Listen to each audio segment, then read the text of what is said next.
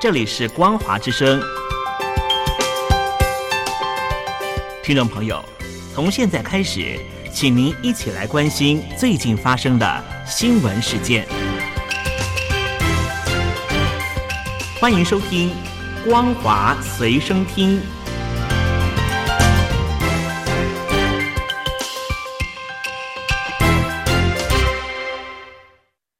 欢迎收听今天的《光华随身听》，我是兰玲。首先带您关心俄乌战争的最新消息。乌克兰指控俄罗斯准备破坏乌克兰的扎波罗热核电厂，而且已经安装了爆裂物，呼吁国际社会采取行动。乌克兰外交部在社群平台上发表了声明，指出俄罗斯在扎波罗热核电厂部署了军事人员，在至少三个反应炉建立了防御工事，并且安装了爆裂物，恐怕会酿成欧洲最大的核电厂事故。并且强调，这是世界应该立刻采取行动的时刻。另一方面，前俄罗斯首富霍多科夫斯基爆料，上个月瓦格纳佣兵集团兵变朝莫斯科前进的时候，俄罗斯总统普京并没有死守在克里姆林宫，而是逃到了数百公里远的地方。他说，在瓦格纳兵变期间，他们一直在追踪普廷的动态，发现普廷的私人飞机飞离了莫斯科。然后消失在俄罗斯西北部的瓦尔代这个地方附近，当地距离莫斯科大约有四百公里远。普廷在那里拥有一座别墅。他还说，除了普廷之外，当时许多俄罗斯的政府官员也逃离了莫斯科。他原本认为反对派有机会，但很可惜，瓦格纳的叛变很快就落幕了。接下来带你关心中国境内的重大消息。先前。中国爆发了烂尾楼与停贷的风暴。中国官方为了要救房市、稳经济，推出了保交楼措施。自从去年七月到现在以来，已经将满一年了。根据调查，虽然多项政策工具齐发，但是目前只有三成完成交付。原因之一就是因为申请纾困资金的门槛太高了。根据建筑业资讯平台百年建筑网的调查。在全中国一千一百一十四个正在进行保交楼专案的开发项目中，到今年五月为止，交付的比例大约是百分之三十四，华南地区达到百分之五十六，但是西南和华中地区分别只有百分之十五跟百分之十六。不动产开发商说，虽然政府确实正在推动纾困资金的相关措施，也让大家看到了实实在在的开工和交付。但是现实上仍有困难之处，其中之一就是纾困资金看得到吃不到，许多资不抵债的开发商拿不出充足的抵押品，导致他们无法申请纾困贷款。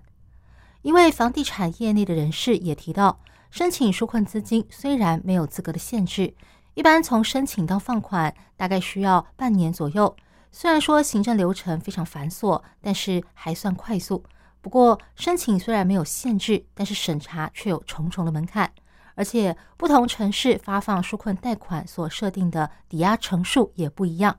在重重限制之下，除了没有抵押品而无法贷到款项之外，也有不少专案没有拿到理想的金额，以至于能够复工，但是无法完工，反而形成了另外一种烂尾楼。最近有多家中国官媒陆续发文说，西方国家经济衰退，人民吃不饱，全面返贫，甚至还说难民有可能会涌入中国。有分析家指出，这可能是中国政府试图给民众打预防针，以便淡化自身更严重的经济问题。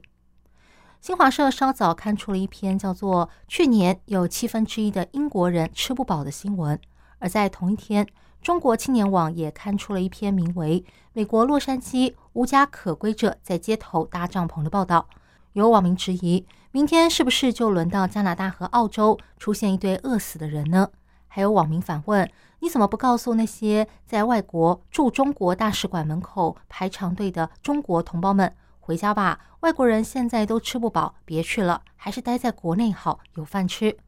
资深评论家郑旭光他认为。官方媒体发布的这些消息，都在刻意矮化已开发国家，好给民众打预防针，告诉大家西方国家的人都吃不饱饭了，中国的情况更惨，也就不足为怪了。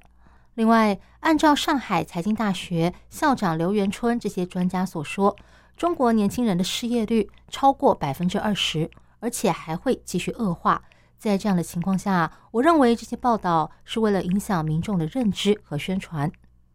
上海财经大学的校长刘元春、中国人民大学国家发展与战略研究院的教授刘晓光以及中诚信国际董事长严严。日前在共同撰写的《二零二三年中期中国宏观经济分析与预测报告》中警告，中国年轻人的失业问题短期内将会不断的加剧，而且可能会持续十年。如果处理不当，可能会引发社会问题，甚至是政治问题。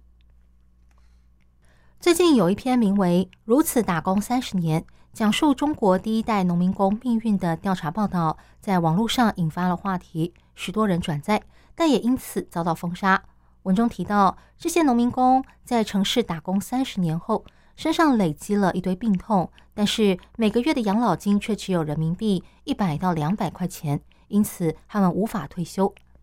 所谓的第一代农民工，大约是生于一九七零年代之前的人。他们许多人在八零年代中到九零年代初期从农村进到城市打工，大约有八千六百多万人。虽然这段期间也是中国城市发展最快的三十年，但是他们打工半辈子还是没能存下一毛钱。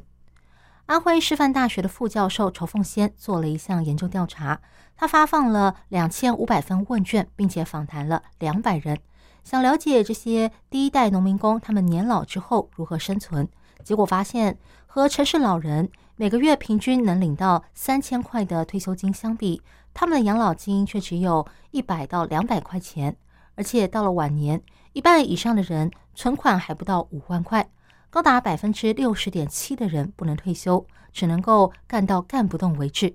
一位从河南来到北京二十三年。在社区担任保安或是保洁工作的老赵说：“我七年来没有休假，一天工作十个小时，一个月赚两千七百块。而这还不是我一个人的情况，大家都是这样子生活的。”老赵因为没有赚够钱结婚，一个人住在冬天没暖气、夏天潮湿发霉的十平方公尺的地下室生活。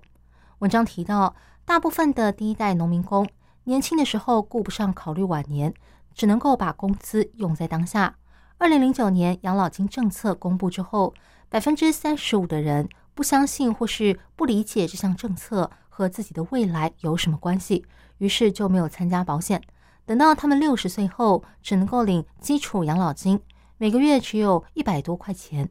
另外，这些农民工里有许多人赚到了钱，都寄回老家供孩子上学。结果，下一代成功跨越阶级的人只有不到百分之二十，因为他们的孩子大部分在初高中阶段就辍学了。读到大专及以上的不到百分之二十，而有百分之六十三点五的孩子成为了下一代的农民工。主要是由于缺乏父母的引导和情感上的支持，导致这些孩子的学业成绩不佳，他们的成就多半跟父母亲差不多。但如果要让这些孩子跟父母一起到上海生活，农民工就必须要多付每年五千块钱的借读费，而且外地户籍要在上海升学有很多的限制。总观来说，仇凤仙认为，第一代农民工面临的困境是一个时代性的问题，深受社会政策的排斥性影响，不是个人所能决定的。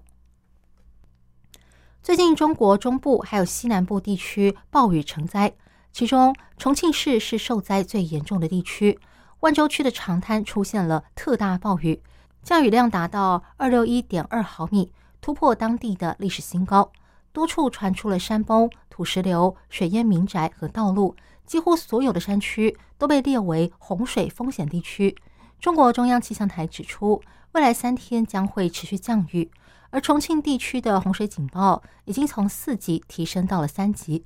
根据地方政府统计，目前重庆市已经有十五人死亡、四人失踪、十三多万人受灾、一百三十八间房屋倒塌、两百二十一间房屋损坏，经济损失预估达到人民币两亿两千七百八十四万元之多。以上新闻由兰陵为您编辑播报，感谢您收听今天的光华随身听，我们下次见。